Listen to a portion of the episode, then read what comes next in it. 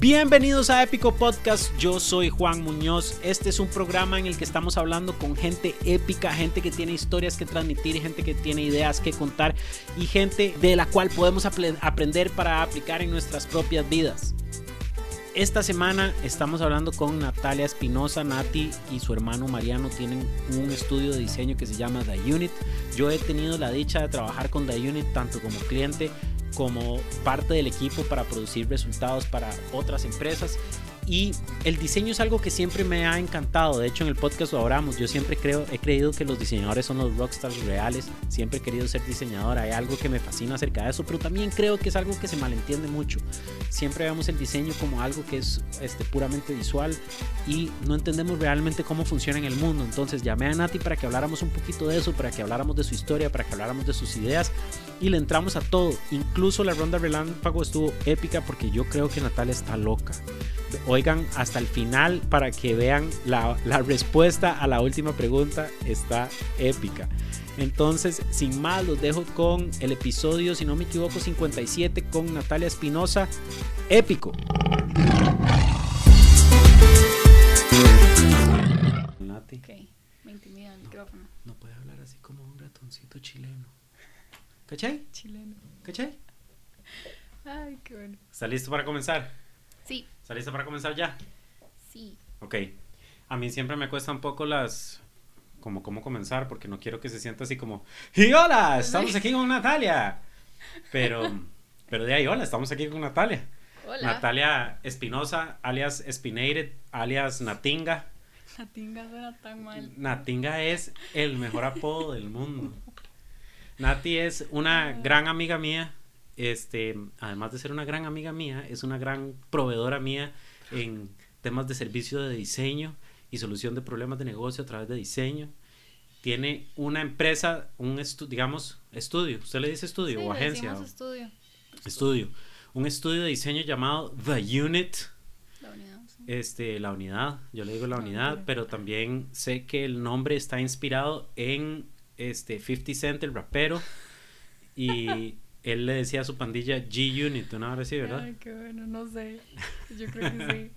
bueno, Nati, ¿cómo está? La gente va a pensar que es en serio. ¿Es en serio? Bien, no, no es en serio. Bien, bien. Gracias por invitarme. Hace rato quería invitar a Nati aquí a Épico Podcast para que nos hablara un poco de su historia y de por qué está haciendo lo que está haciendo y sus ideas acerca de diseño. Pero yo soy un fiel creyente y de hecho justo antes de ponerle record a esto estábamos hablando de eso, de que todo el mundo debería de entender un lenguaje digamos, básico de diseño, porque el diseño yo creo que se malentiende como algo que es como visual, nada más, o sea, como que las cosas que vemos y, un dibujo bonito, eso es diseño, pero diseño es todo, cómo diseñamos nuestras vidas, cómo las cosas están diseñadas para que las usemos, cómo una empresa, las empresas se diseñan, ¿verdad? Las carreteras se diseñan, todo, todo está basado en diseño, todo, toda la interacción que tiene el humano con algo está basado en diseño. Y yo no esto no es no es una definición tal vez teórica del libro de texto porque yo nunca estudié diseño, pero, pero eso es algo más o menos lo que les enseñan a ustedes, ¿o no? Sí, es que al final del día todo, todo lo que está a nuestro alrededor tiene, o sea, tiene que tener diseño para que funcione, si no, no funcionaría. O si no, no nos relacionaríamos igual a eso. Eso. Que como si no lo tuviera. Todo, o sea, Exacto, sí. una puerta para poder usarla tiene que estar diseñada. De hecho, hay un, video, hay un video, no me acuerdo cómo se llama, pero es ah, un video push que, que no, ajá, cómo las, cómo eso están mal hechas. Muchas puertas están mal hechas porque debería ser intuitivo. Yo debería saber si se abre para afuera o para. Yo siempre me equivoco. Ese es un excelente ejemplo. Yo también vi ese video. Voy a buscarlo a ver si lo encuentro porque, eh, o sea, usted que está escuchando esto en este momento estoy seguro que alguna vez ha empujado una puerta que hay que jalar y alguna vez ha jalado una puerta que hay que empujar y uno se siente como un idiota. Cada, vez que, cada vez que eso pasa uno se siente como un idiota. Pero no es culpa suya. Yo estoy aquí hoy para decirle que eso no es culpa suya. Es que está mal diseñado. Entonces tal vez, Nati, cuéntenos de su historia, desde que nació, cómo le fue en la, en la, escuela. No, mentira. Yo. Pero, este, ¿por qué usted hace lo que hace? Porque hago lo que hago. Ok, en realidad no sé si tengo una respuesta para eso. Creo que nada más tomé una decisión cuando salí del colegio y al final terminó siendo una buena decisión, pero no lo tenía muy claro.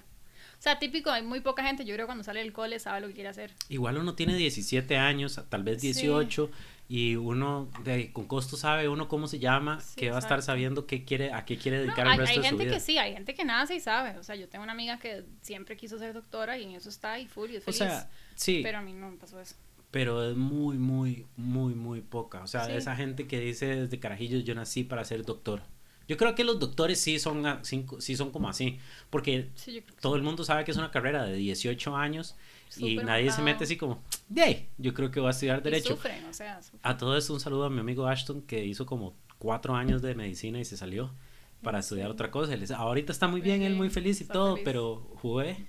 Eso es lo importante. No, pero sí, yo creo que es complicado. Bueno, a mí me pasó eso, yo no, no tenía muy claro, o sea, estaba como entre ciencias políticas, no sé por qué, relaciones internacionales y después la parte de comunicación, no sé, pensé inclusive periodismo, nunca me fui por ahí. Em, Pero siempre, o sea, yo veo eso y tiene comunicación, periodismo, este diseño es una cosa de, comunicación también. Sí, sí, al final del día es eso, pero igual, o sea, eran ramas como completamente distintas. Hice el examen del OCR para entrar, a, obviamente no entré a comunicación colectiva porque es las, las, era el segundo promedio después de medicina, no me dio la nota. ¿En serio? Por dicha, creo, pero entonces la solución fue meterme a...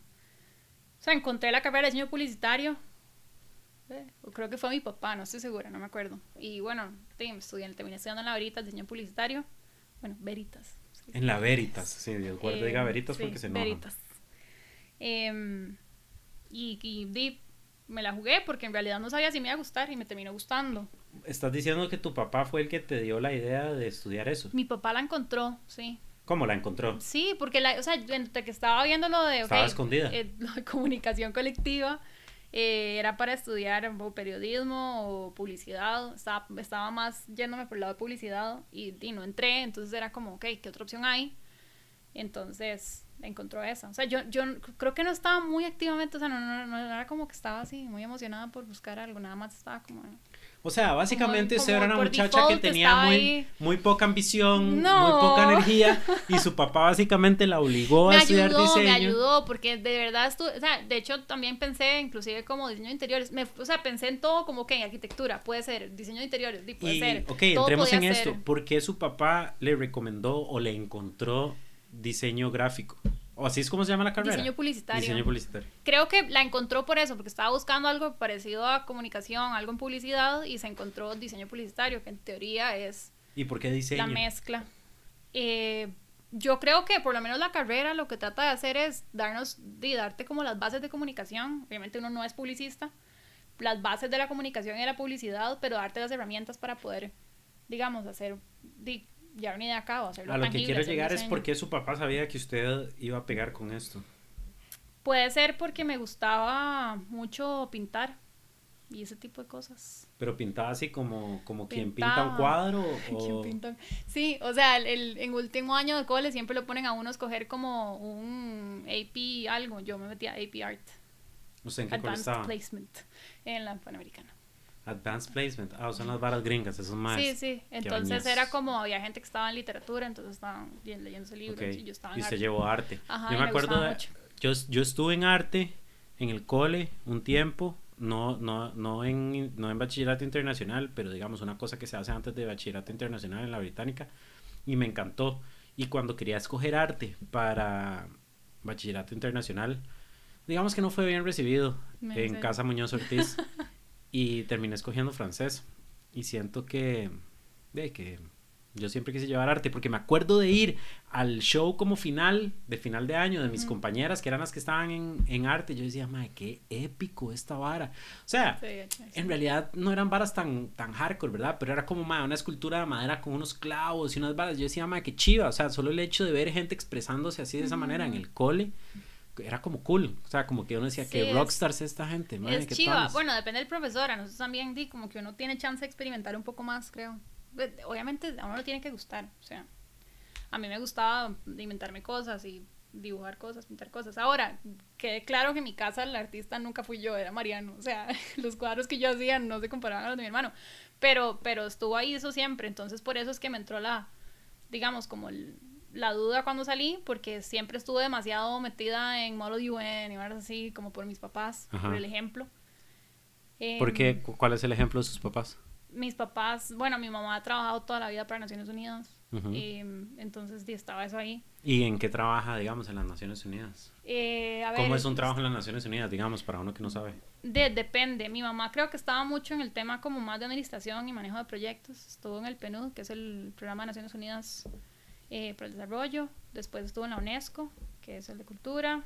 Y mm, hace poco estuvo trabajando en la OIT. O sea, siempre se estaba moviendo en eso. Entonces, como que siempre estuvo el contacto con el mundo del desarrollo. De hecho, creo que ninguno, o sea, los dos nos, nos a mi hermano y a mí, a Mariano, como que eso nos quedó muy, o sea, nos, nos lo inculcaron mucho porque inclusive Nano cuando estuvo en la U, etcétera, en animación, vos veías las animaciones que hacía y todas tenían como una cosa social ahí interesante. Digamos que la cultura con la que crecieron o los valores y principios con los que crecieron siempre está estuvo y sigue, y sigue estando. Yo creo que los dos con lo que hacemos, lo que siempre la idea es ver cómo uno puede tener un impacto de alguna forma o ayudar o, o algún proyecto, no, no solamente como de ayuda social, pero cómo uno puede resolver un problema social o ese tipo de cosas. ¿Y su papá?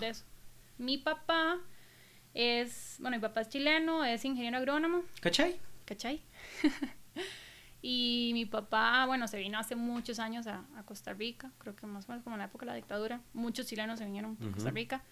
Eh, y papi trabajó toda su vida, sí, toda, toda la vida eh, para el ICA, que es el Instituto Interamericano de, de Cooperación Agrícola, Agropecuaria. Ok, sí, un proyecto súper social también. Del sí, de alguna forma, porque al final lo que hacen, lo que ha hecho toda la vida es viajar a ciertas eh, ciudades, pueblos, comunidades, lo que sea.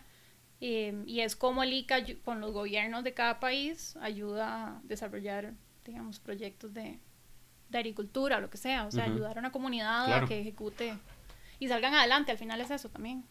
Y digamos, ok, veo, su mamá estaba en la ONU, su papá estaba este, haciendo este trabajo, digamos, súper social, porque es súper social a nivel de agricultura, y los dos hijos salen artistas. Sí, todavía sí, ellos todavía hablan de eso. No, no, entienden. No entienden. yo creo, yo, yo digo que alguno de los dos quede tener algo ahí. Yo no, no, no. O sea, me queda la duda de que alguno, sin haberlo explotado deben tener, alguno de tener facilidad para afinidad para el arte o alguna cosa así, porque me parece raro que no, o sea, me parece, me explico. o al rato nada más sucedió. yo creo que en esa época tampoco es como que se tenían mucho chance de...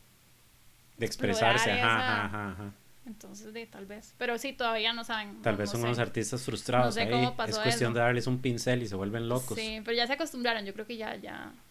Al principio creo que costó. al principio costó convencerlos. Costó que es más con mi hermano, porque Nano siempre fue mucho más artista que, o sea, Nano fue desde que desde chiquitito estaba en, lo pusieron en clases de, de, de dibujo y hacía cómics con este man, ¿cómo se llama? Arcadio es, no sé, creo que da clases en la OCR.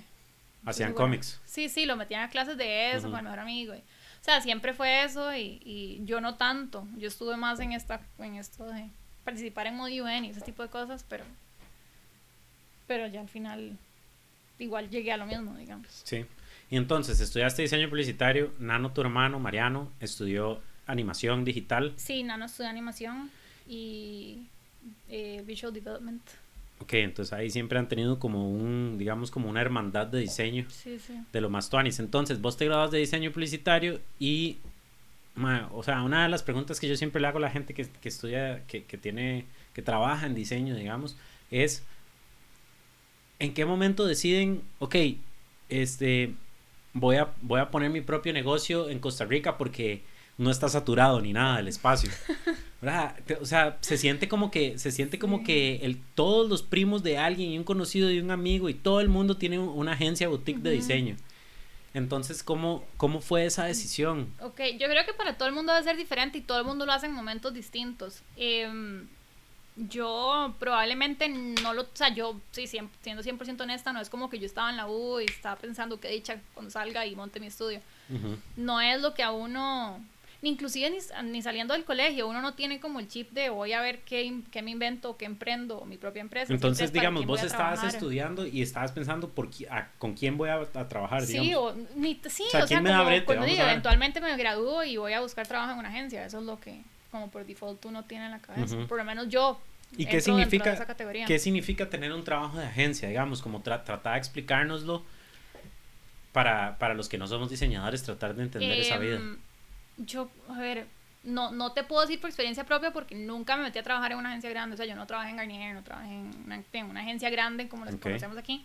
Em, pero, pero es una dinámica distinta porque hay más, digamos, no sé si je- jerarquía es la palabra, pero, pero tiene un proceso diferente. El mismo, pero a mayor escala, digamos. Sí, a como yo lo entiendo, es, o sea, e- esas agencias grandes trabajan como una compañía, ¿verdad? Entonces hay muchos niveles, como una compañía grande. Ajá. O sea, hay muchos niveles de management.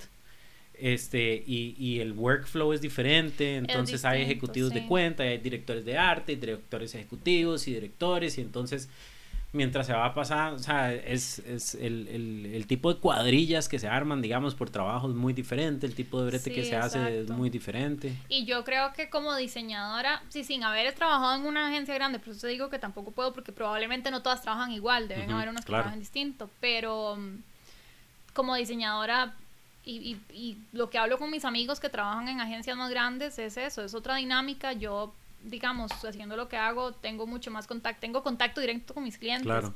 y me puedo sentar a hablar tres, cuatro horas si quiero, me explico, es... es, es Sí, porque en una, distinto. en una agencia grande hay un ejecutivo de cuenta que es el que lleva toda la El relación con el con- cliente exacto. y la persona que está ejecutando ya el, el proyecto en sí tal vez nunca tuvo ese contacto cara a cara, sino que depende de lo que le transmitió el ejecutivo de cuenta y eso funciona para muchas cosas, pero hay gente que prefiere trabajar diferente. Sí, yo creo que depende de, estoy segura, o sea, si uno es un diseñador que quiere hacer carrera en agencia, lo puede hacer perfectamente y estoy segura que puede llegar muy lejos. O sea, yo creo que también es un, es eso, yo nunca lo busqué activamente, o sea, em, trabajé mucho freelance después de que salí de la U. Eh, bueno, mientras estaba terminando la U, en realidad el último año de U fue mucho eso, con mucho freelance, mientras acababa la tesis y todo, terminaba la tesis. Em, y terminé la U y me metí a trabajar eh, en una empresa que estaban montando dos, dos amigos. No estuve mucho tiempo ahí y fue después de eso que, porque fue, fue muy seguido, terminé mi tesis y ya estaba trabajando con ellos y eso fue un ratito más y después eh, son, mm, yo no seguí, digamos, con ellos. Entonces ahí llegó el tema, ok, ¿qué hago ahora? O me meto a una agencia, busco trabajo o, o sigo sola. Creo que el único lugar al que, al que medio apliqué, pero ni siquiera había como un como una vacante, era Gensler, porque fue lo que más me llamó la atención. O sea, pensé como en algo así. Pero... Gensler son arquitectos, ¿no? Gensler es, sí, es de arquitectura, pero tiene, o sea, tiene todo el equipo, o sea, tiene, tiene diseño, tiene mercadeo, todo en Ok. mente. Entonces, me parece que me parecía que la dinámica de trabajo era muy interesante. Ten- tengo dos amigos trabajando ahí en cosas distintas, pero se veían muy felices. Entonces yo, de, bueno, voy a tratar. Pero al final, o sea, no fue algo muy oficial porque no había como un puesto. Entonces al final, entre que eso igual no, no se movió, eh, empecé, o sea, me senté un día a hablar con, con Nano y, y así empezó. O sea, así empezamos. Le dijo, madre, bro, Exacto. o sea, trabajemos con familia, porque además eso es súper fácil también. Sí, eso, eso es- Hagamos una empresa familiar que es súper fácil en un sector que está súper...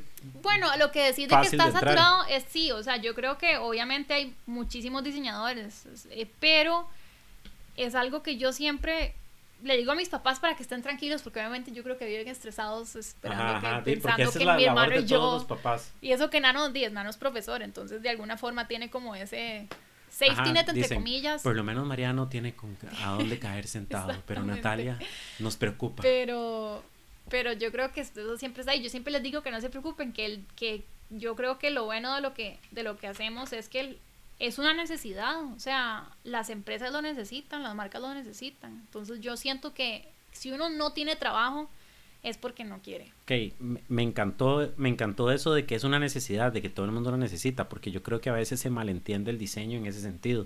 O sea, eh, explíquenos cuál es su entendimiento de diseño un poco más y lo que ta- tal vez a dónde voy yendo y no quería hacer la pregunta para no ser como muy este como para no llevarla por una dirección, pero Ajá.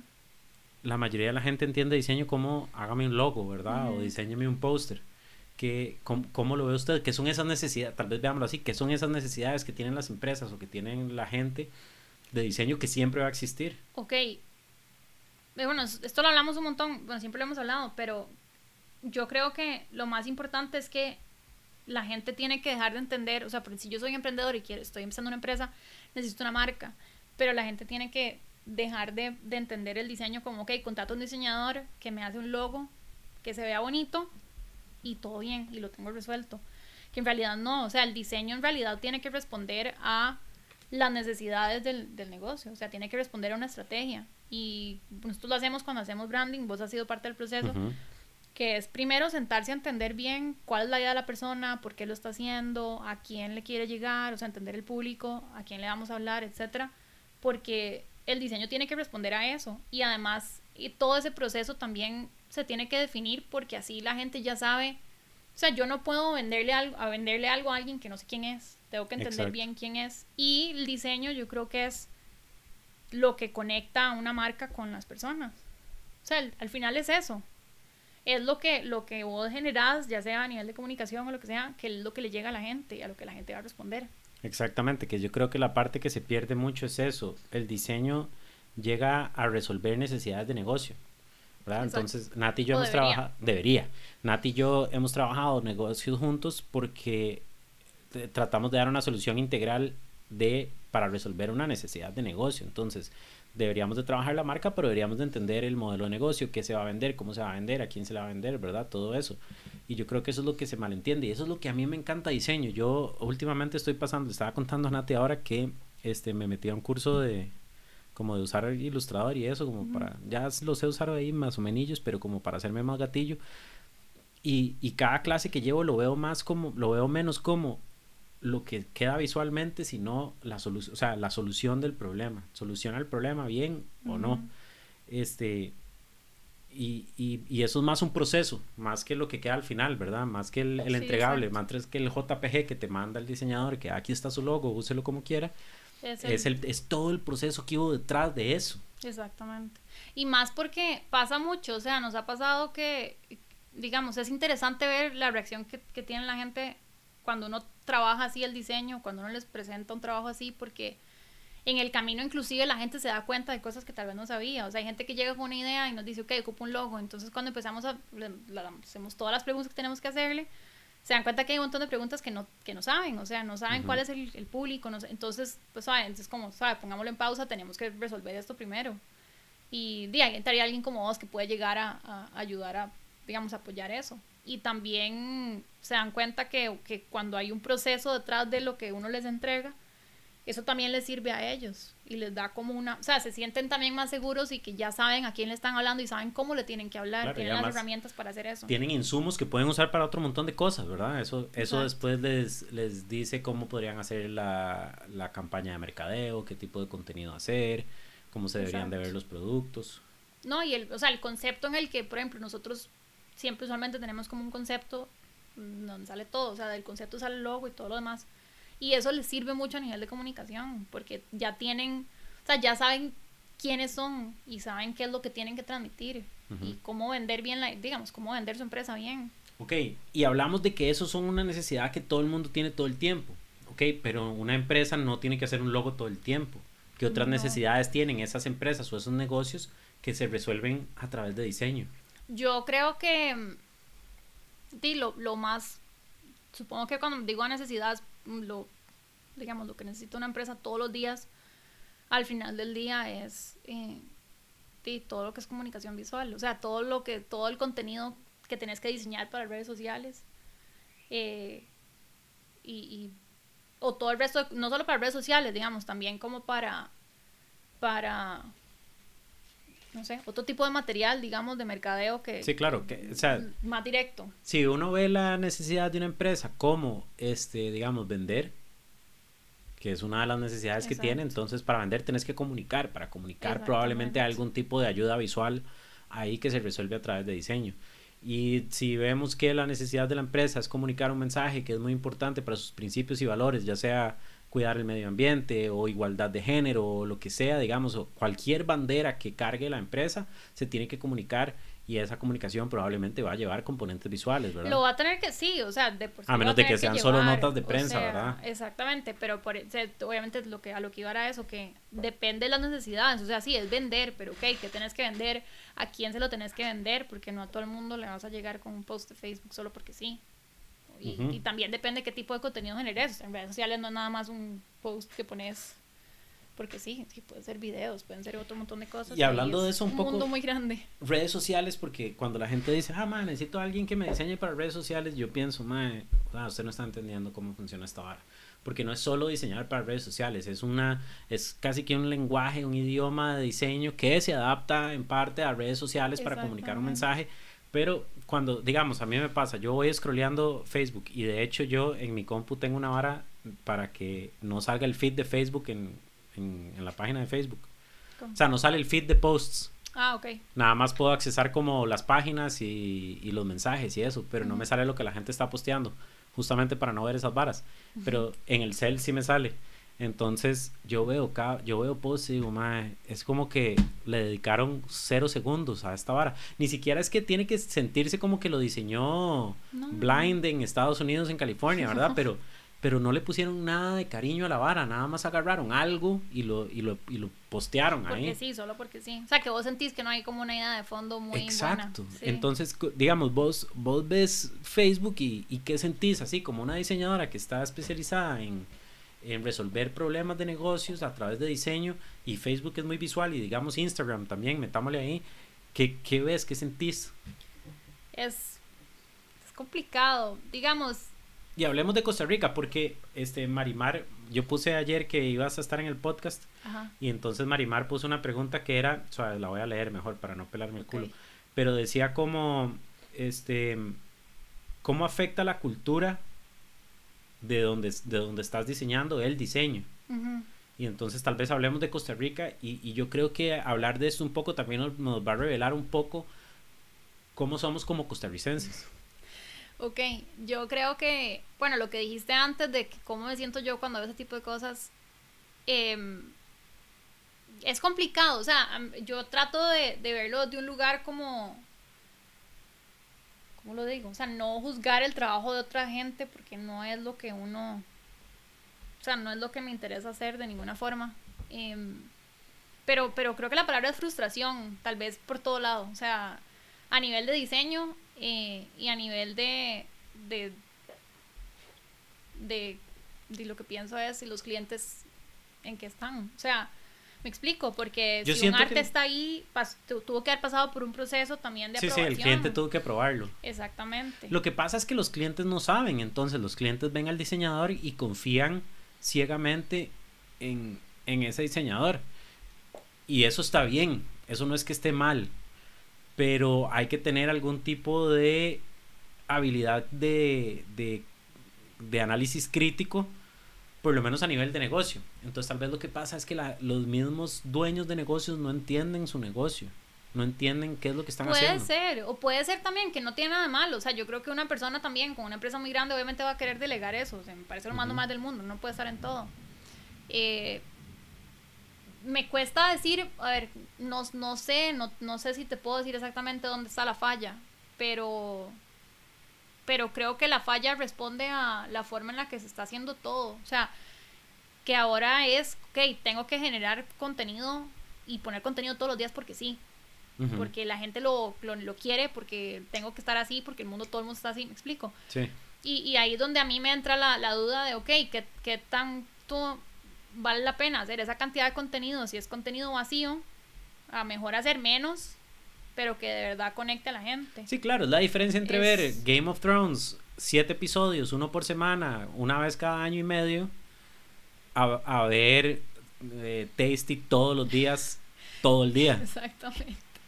Así, o sea, yo, yo, yo hago esas analogías y lo pienso así. O sea, los dos tienen su lugar, ¿verdad? Sí, sí. Pero son muy diferentes. Y tal vez para uno, o sea, para Game of Thrones, para HBO, digamos, la estrategia correcta era la de Game of Thrones.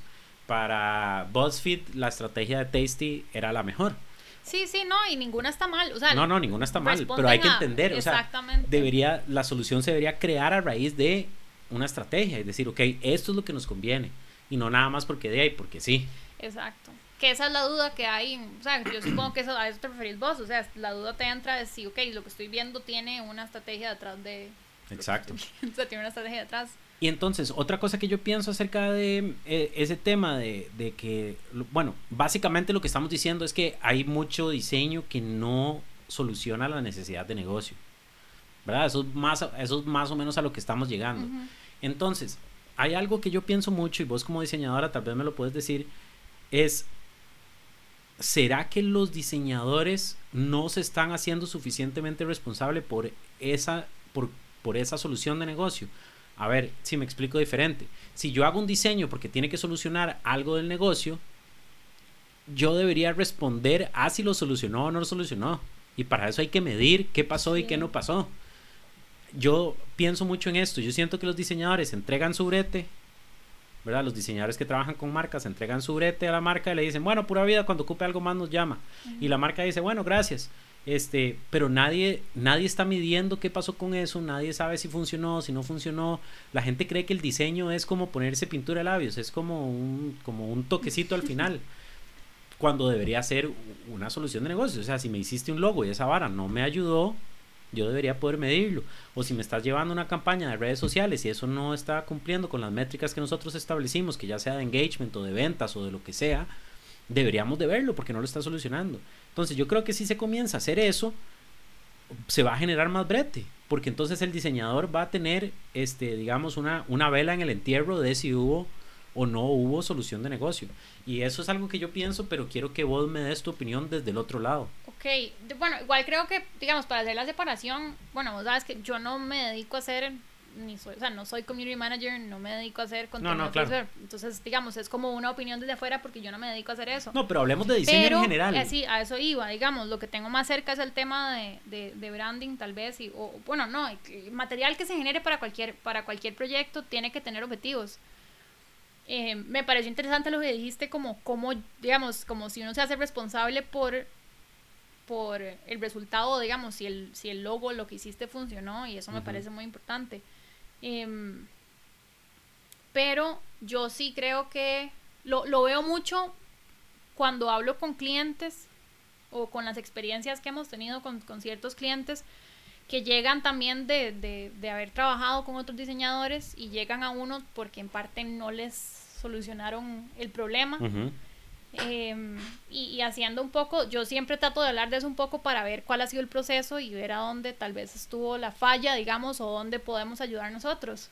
Y mm, sí siento eso, siento que, que muchas veces los mismos diseñadores podemos, me incluyo como diseñadora, em, preocuparnos de mucho como, ok, lo que tengo que hacer es un logo que se vea bonito, tengo que hacer algo que se vea bonito, Sí, que la presentación se ve muy chiva, digamos, cuando se lo presentan al cliente. Uno dice, pero eso, si eso no responde o no responde a los objetivos que te planteaste o a lo que tenés que resolver, no sirve de nada. No, no. Y esa es la diferencia, creo que entre, bueno, todos los debates entre el arte y el diseño. Creo que el, el problema es ese, o sea, el punto es ese, el diseño tiene que responder a eso porque tiene que comunicar. Exactamente, eso es, eso es justamente lo que quiero llegar. Y mi tesis es que los diseñadores no es que tienen que, o sea, porque si no trabajarían in-house con la empresa, ni que las empresas tengan que tener un diseñador in-house, pero sí, había, sí debería haber algún sistema o proceso donde el diseñador trabaje de cerca con el equipo para ver, no, esa campaña de mercadeo no es así, papá, pa, pa, deberíamos hacerlo, porque el diseñador estaría interesado en generar esos buenos resultados, ¿verdad? Y, y eso no sí. Y, y, tal vez al final, digamos que la solución no, no, no, no llegó a lo que queríamos que llegara. ¿Ok? Pero si el diseñador está ahí trabajando y tratando de solucionar y cambiando sobre la marcha y diciendo, no, bueno, hagamos esto, hagamos esto, hagamos esto, como cualquier otra persona en cualquier empresa, de ahí habría menos diseñadores que los despiden para contratar a otros diseñadores, ¿verdad? Sí, no, estamos de acuerdo. Yo, a ver, yo no digo que no esté, eh, lo que decís también hay que tener claro, o sea, es un proceso, o sea, eh, todo el proceso de hacer, de, digamos, de establecer la estrategia que vas a seguir está, ok, de tener la estrategia y ok, ahora ejecutarla. ¿Cómo resuelvo esto a nivel de diseño? Ahí hay también un margen de error, me explico. no es que solamente porque la estrategia esté bien hecha el resultado va a ser bueno. Em, no, no se me ocurre algún ejemplo directo ahora, pero, pero es un proceso y también puede haber prueba y error. Pero lo que siempre le decimos a los clientes, porque, bueno, eso lo hemos hablado también un montón de por ejemplo, con el tema de logos, nosotros hacemos un logo, se trabaja uno. En algún momento yo no lo hacía así, eh, ya en The Unit lo empezamos a hacer así hace, hace un buen tiempo. Em, y la gente se preocupa porque donde les digo, ok, eh, nosotros les damos un logo. Y una vez, nos ha pasado varias veces que la gente dice solo uno y si no me gusta. Entonces, yo lo que les digo es, ok, tranquilos, o sea, es un proceso y ustedes van a estar en todo el proceso eh, si les digo, o sea, si, a la hora de presentarles el logo no les gusta, Seguimos breteando. sí, take it from there y ahí vemos qué hacemos. Ajá. Pero ustedes van a saber que lo que se hizo antes, me explico, el logo no les gusta, pero si lo que está detrás está bien, no tenés que volver a- al, al punto uno para nada más seguir desde ahí, ya tenés algo avanzado y eso no se pierde nunca. Y esto sí lo hablamos mucho. Yo le insto a la gente de ser un poco crítico con la gente que le, que le ofrece un menú. O sea, aquí hay 10 logos que podemos usar. Bueno, si usted cree que todos esos 10 logos funcionan, de ahí son, están como diluidos, ¿verdad? Porque, Sí. porque debería haber una solución clara. O por lo menos que estéticamente yo le diga, "Mae, no me gusta estéticamente, porque las líneas están muy cuadradas y a mí me gustan más redondas. Pero sí, todo el brete de investigación que usted hizo antes es correcto. No, y además yo creo que es como inclusive una responsabilidad porque en teoría vos están, te estás contratando porque sabes, sabes del tema. Me explico, estudiaste para hacer eso. si vos le das a una persona 10 logos de dónde escoger, le estás pasando esa responsabilidad a tu cliente. Exactamente, están poniendo el- al cliente a hacer todo el usted cuál brete. le gusta más. Y él no es experto. Pero esa persona de verdad tiene las herramientas para escoger lo que más le sirve. Pasa también, por ejemplo, que un- llega un cliente y te dice, quiero hacer un logo no sé qué, me gusta demasiado esto, esto y esto. O sea, como te dicen, quiero algo así. Es mi responsabilidad si en el proceso yo me doy cuenta que ese algo así no es lo que necesita, yo le tengo que decir. Que no me haga caso, son otros 100 pesos, pero no importa. Sí, sí, si no le hace decir, caso, no le hace caso. Ajá, claro. Porque uno es, uno es un profesional responsable, digamos. Es como que el doctor te diga, bueno, mira, este, Te tenés... tomar estas medicinas. Ajá, tenés, este, tenés esta enfermedad y te puedes tomar alguna de estas 10 medicinas, escoge la voz. Y uno escoge por paquete, o sea, no Ajá, sé. di, di- di no sé, ¿cuál es la más barata, doc? O sea, yo la más bonita. la más, Sí, no, yo la más barata, siempre, todas las No. veces. Y después di, esa vara no me cura. Salud, no sé, sí. no, sí, el exacto. doctor, o sea, si yo le estoy pagando a usted la millonada que le estoy pagando, Oh, doctor, dígame cuál es. Es un tema interesante que a mí me da demasiada risa, pero cuando llego a este punto siempre pienso, y en a gente de otras carreras, ¿cómo, cómo lo maneja? ¿Me explico? Porque si yo contrato a un ingeniero... No, nadie le cuestiona nada al ingeniero. Exactamente. O el ingeniero le diga, vea, este, yo sé que usted está construyendo esta casa para su familia, eh, tengo, le tengo cinco opciones de colocación de varilla. Exacto. Este, ¿cuál opción le gustaría? Di, no sé, ma, vieras que no me he estudiado el código sísmico. No, no, Exacto, no y te tengo debería una hacer lo mismo con diseño. Que es ahí donde digo, si, si las cosas responden a una estrategia y responden a objetivos y tienen que cumplir esos objetivos, no, debería, no hay tantas opciones. Sí, ¿sabes qué es lo que pasa? También yo, o sea, el diseño, hay una parte muy subjetiva de diseño, ¿verdad? O sea, es, es visual. Y al ser visual tiene, Sí. tiene cosas muy subjetivas.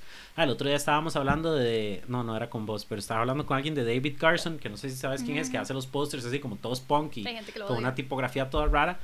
Yo estoy como en el medio, pero hay gente que lo odia con todo su corazón y hay gente que lo ama con todo su corazón. Igual vos le preguntas a la gente que lo odia y yo creo que la mayoría diría que su diseño sí resuelve la necesidad, ¿verdad? Este, y no y lo odian por una cosa tal vez ya más estética, más visual, más subjetiva.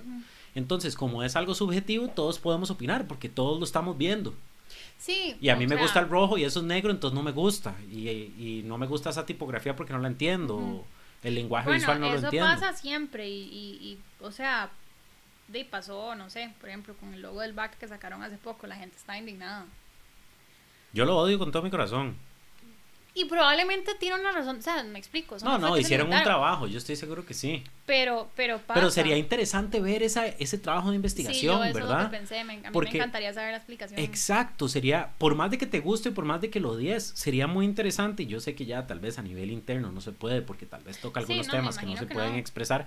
Pero este sería chiva, porque entonces ahí, ahí sí uno puede decir, o sea, cuando todo el mundo estaba teniendo ese debate, yo, yo dije, yo lo odio. Y, y dije, es una opinión puramente subjetiva, no me gusta a nivel personal. Ya, si cumple con la necesidad de negocio, esos son otros 100 pesos y ninguno lo sabe. Ninguno de nosotros que estamos aquí opinando lo sabe. Y también es complicado porque uno tiene, ya tenía un attachment hecho con el logo Exacto, viejo. porque te llaman todos los días a ofrecerte créditos no personales, salió. entonces ya tenés esa relación emocional con ese logo de que lo odias más que todo, porque ya no me llamen más, por favor.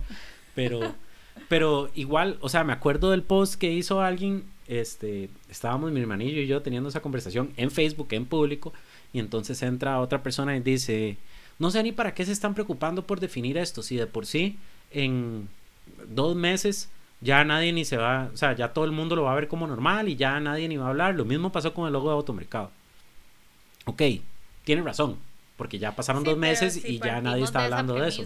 Aplicamos eso para todo. Pero entonces, ¿por qué bretear? Sí, exactamente. Entonces, o sea, entonces ¿para qué estudiar diseño publicitario si de por sí puedo hacer un garabato y a nadie le va a importar, ¿verdad? No, y si partir de esa premisa, ¿para qué tenés una estrategia? Para mí, mejor nada más me siento y me inspiro un día y hago algo lindo y ya. Y, Ajá, y le pago 50 dólares a aquel mae que hace logos por 50 dólares y ya.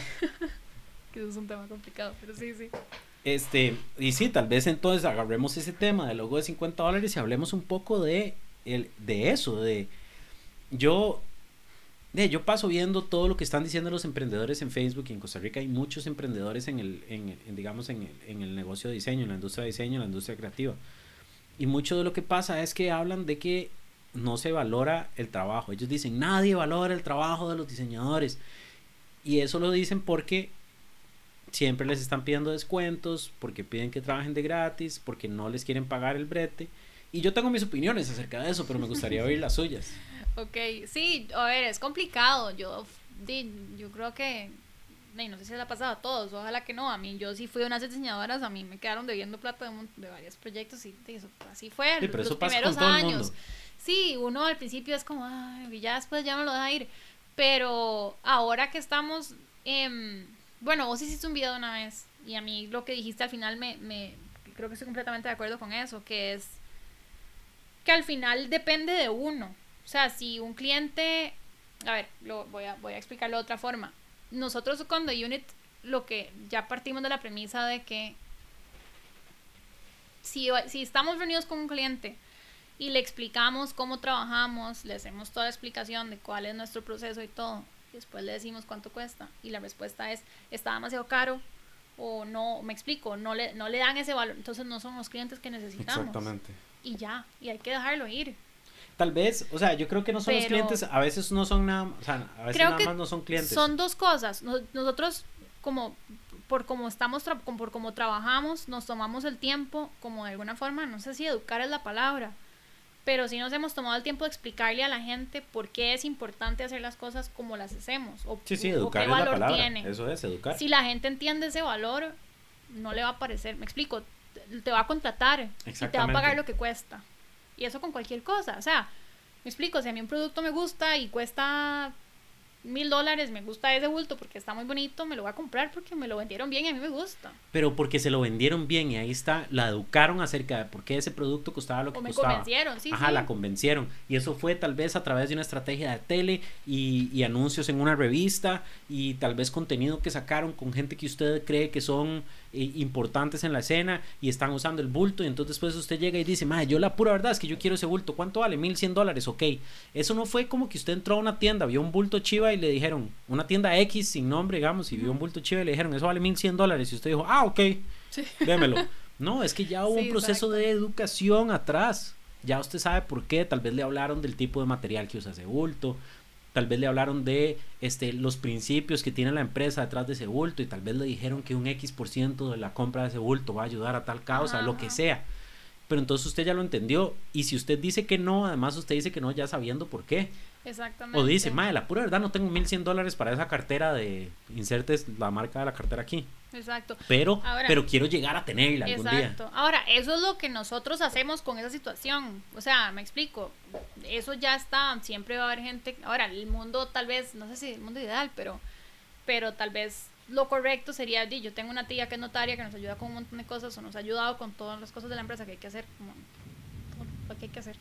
Em, y ella me dice, yo tengo que cobrarte esto por, porque estoy obligada por el colegio de, Ujú. lo que sea, a cobrarte eso, eso es lo que cuesta, no puedo, no puedo cobrarte menos. Y yo lo que pienso es, sería lindísimo que las cosas tuvieran un precio, me explico, o sea, como que Mm, cierta no. cosa. Pero, o sea, no, Yo estoy en voy a- desacuerdo total. digamos, no lo cambiaría como es, porque estoy feliz a cómo Ajá. funcionan las cosas ahora, pero si lo pones así, si aplicaran eso para el diseño, ya sabes que las cosas cuestan lo que cuestan, un cliente ya sabe que todo, que tal cosa cuesta lo mismo para cualquier proveedor, y entonces al final lo que estás compitiendo es por la calidad. Si lo pones así, O sea, sí, en un mundo utópico y, y donde todo es bonito, yo entiendo. Exacto. Ahora, como son las cosas ahora, sí, yo te digo, me da lástima a veces ver cuando me encuentro los anuncios de X página de a 25 mil, logos a 25 mil colones. De ahí sí, pero ¿por qué te da lástima? No, lástima como por, por, por lo que significa, porque uno también trabaja en eso, pero lo que, lo que pienso también es... Pero esa persona no está tomando su propia decisión. O sea, ¿por qué? O sea, a ver, ¿por qué lástima? No, lástima por, por, por lo que significa, o sea, como ¿Qué porque significa? el mismo trabajo que, que nosotros hacemos o que hacen mis compañeros que hacen el mismo trabajo y cobran bien, entre comillas, para lo que sea que signifique eso para cada persona, eh, alguien lo está cobrando a ese precio. Pero, ok, Ahora, ahí entra el tema usted de la lo que dice es, usted lo que dice es que si, que si yo, digamos, usted ofrece un trabajo de diseño por mil dólares y si yo ofrezco ese mismo trabajo de diseño por 100 dólares, usted lo que dice, ah, madre, qué cagada, estamos haciendo el mismo brete, Juan lo está vendiendo más barato, entonces ya mi brete no se valora o nadie me contrata. Eso es lo que se está diciendo.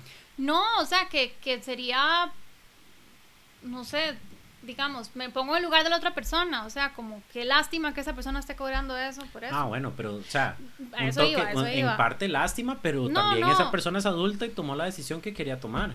Por eso, pero es raro, a mí lo que yo pienso es cómo están cobrando, cómo esa persona vive o cómo se mantiene. Porque no yo viven, ya sé, o sea, no uno viven. sabe cuánto es el tiempo que uno necesita para hacer un buen trabajo. No, y mucho está en la parte no solo de que, o sea, tal vez ellos saben que no están ganando plata, pero tal vez es un tema de confianza, tal vez es un tema de que no saben cómo vender productos un poco más caros, tal vez creen que están, que la gente que los rodea, digamos, como el mercado al que le están llegando, a que le están tratando de llegar es diferente. Ahora, sí, eso, eso es otra cosa.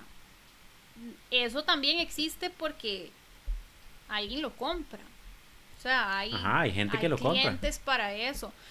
Que no sé si está bien o mal, creo que es un hecho. O sea, si hay alguien vendiendo logos a 25 mil colones es porque alguien se los está No, comprando. no, igual que alguien, hay gente que compra camisas de 500 dólares y gente que compra camisas de eso, 2 dólares. ahora, o sea, hay, hay, para, Por hay eso te clientes para todo. decía, te decía lo antes, digamos, como que nosotros nos hemos tomado la tarea, por lo menos para nuestros clientes, em, de explicarles y da- tomarnos el tiempo de, de que entiendan la import me explico, como porque hay un Ajá. proceso y que lo entiendan y, y- y que entiendan que eso tiene un costo también. O sea, Yo lo que le debatiría del punto anterior es que usted dijo, alguien está cobrando menos por el mismo trabajo que nosotros hacemos. no, no es el mismo y trabajo. no es el mismo no, trabajo. sí, lo- Tal vez el entregable mal. es el mismo, ¿verdad? Tal vez le mandas un, un documento de ilustrador o le mandas un JPG o lo que sea, pero no es el mismo trabajo. O sea, yo no creo Sí, que esa persona que está ofreciendo logos a no. 25 mil haga el trabajo de investigación que hacen ustedes.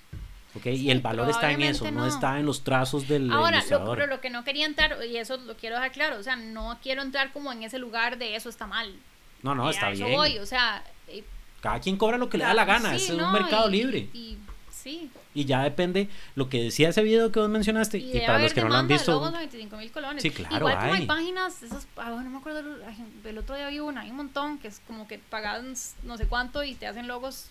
Como- Sí, sí, Fiverr y 99 Designs y hay, hay un montón. Pero todo eso es válido, o sea, al final del día no se queje porque hay otra gente que cobra más barato. O sea, lo que usted vale tiene que hacer, lo que tiene que hacer es hacerle entender a los clientes que usted sí quiere tener que su proceso es diferente. Porque sí, si el proceso es exactamente igual, si el trabajo es exactamente igual, si la cantidad de tiempo que le dedicaron, si la creatividad, si el, si el proceso de investigación y todo lo demás es exactamente igual, yo siempre me voy a ir por el más barato. Sí, por eso, pero sí. No, y por eso es que. Y ya el más barato verá si, me- si logra comer al final del día. Lo veo ¿no? en grupos y alguien pone como un Ya, ya, sí, ya cansa, ya. screenshot de logos a no sé cuánto. yo no vale la pena. O sea, no, ya no vale la pena. Y volvemos a lo mismo, porque el trabajo de diseño debería ir a resolver una necesidad de negocio. Entonces, verdaderamente esos más que están cobrando más barato están resolviendo una necesidad de negocio. No sabemos, No sabemos. no sabemos.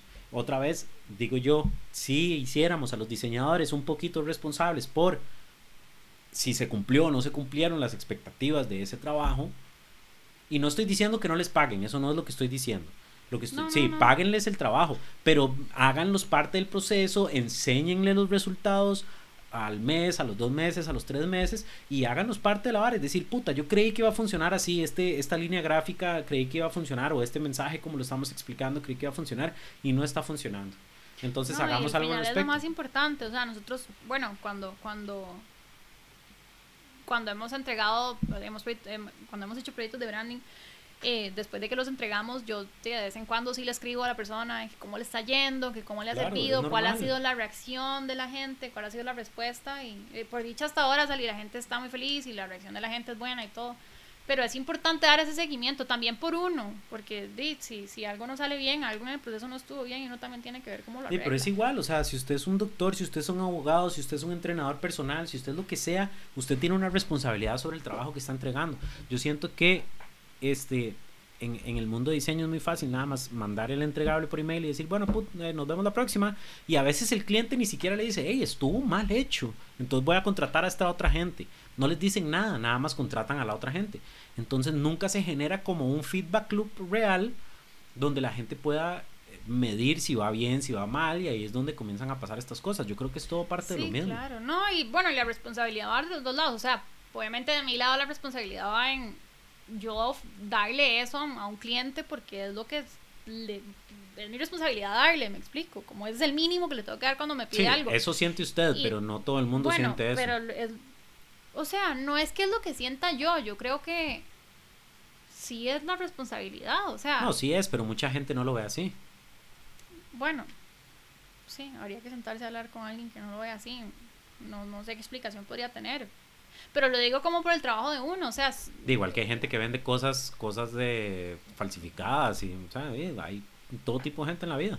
Sí, sí, no, lo que digo es que yo personalmente, inclusive creo que el proceso disfruta mucho más. Sí, claro, por, por eso mismo, por eso vos cobras lo que cobras y no cobras 25 mil colones, porque entendés todo eso. Ahora, este, puta, tenía una pregunta demasiado buena preparada y se me fue, mae. Puta, bueno, pero no importa, entonces vamos con esa.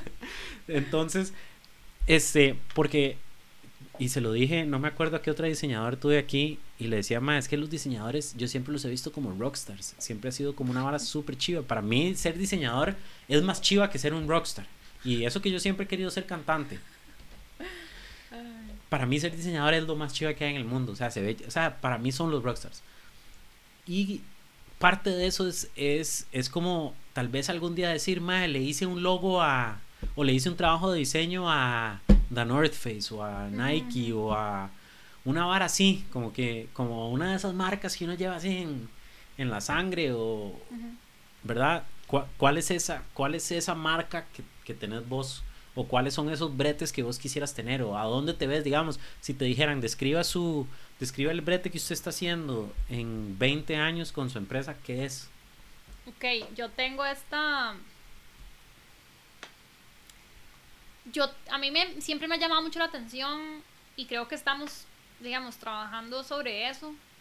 Es el trabajo interdisciplinario que lo que me gusta del diseño o lo que me gusta por lo menos a mí es cómo el diseño se, se, digamos, cuando se mezcla con otras ramas, otras, otras disciplinas, los resultados que puede tener eso. No sé si sabes qué es IDEO. Pero, sí, claro. Bueno, IDEO. Ese es como mi, digamos. Bueno, explíquenos para los que no, para los que no saben, IDEO es, es bueno, IDEO es de una de esas empresas que uno dice, me gustaría algún día hacer un brete con IDEO. Exactamente. O, o, o, digamos. O algo similar. sí, sí, sí. O, o, hacer, lograr lo mismo, en el sentido de que han logrado, de, que digamos, proponen soluciones integrales. O sea, tienen un equipo. De... IDEO es exactamente, digamos, el ejemplo de lo que es una empresa que usa creatividad para resolver problemas. Entonces, ellos no es que hacen diseño. Ellos resuelven problemas. Entonces, llega una empresa con un problema y dice, Mae, este, me acuerdo uno específicamente que era en África, había, no me acuerdo a dónde exactamente, pero había una alta mortalidad infantil por falta de incubadoras. Entonces, ellos se dieron cuenta que, bueno, de, algunas de las, nada más era carísimo tener incubadoras y a veces había incubadoras, pero se jodían y nadie las podía arreglar. Entonces se iban para el carajo.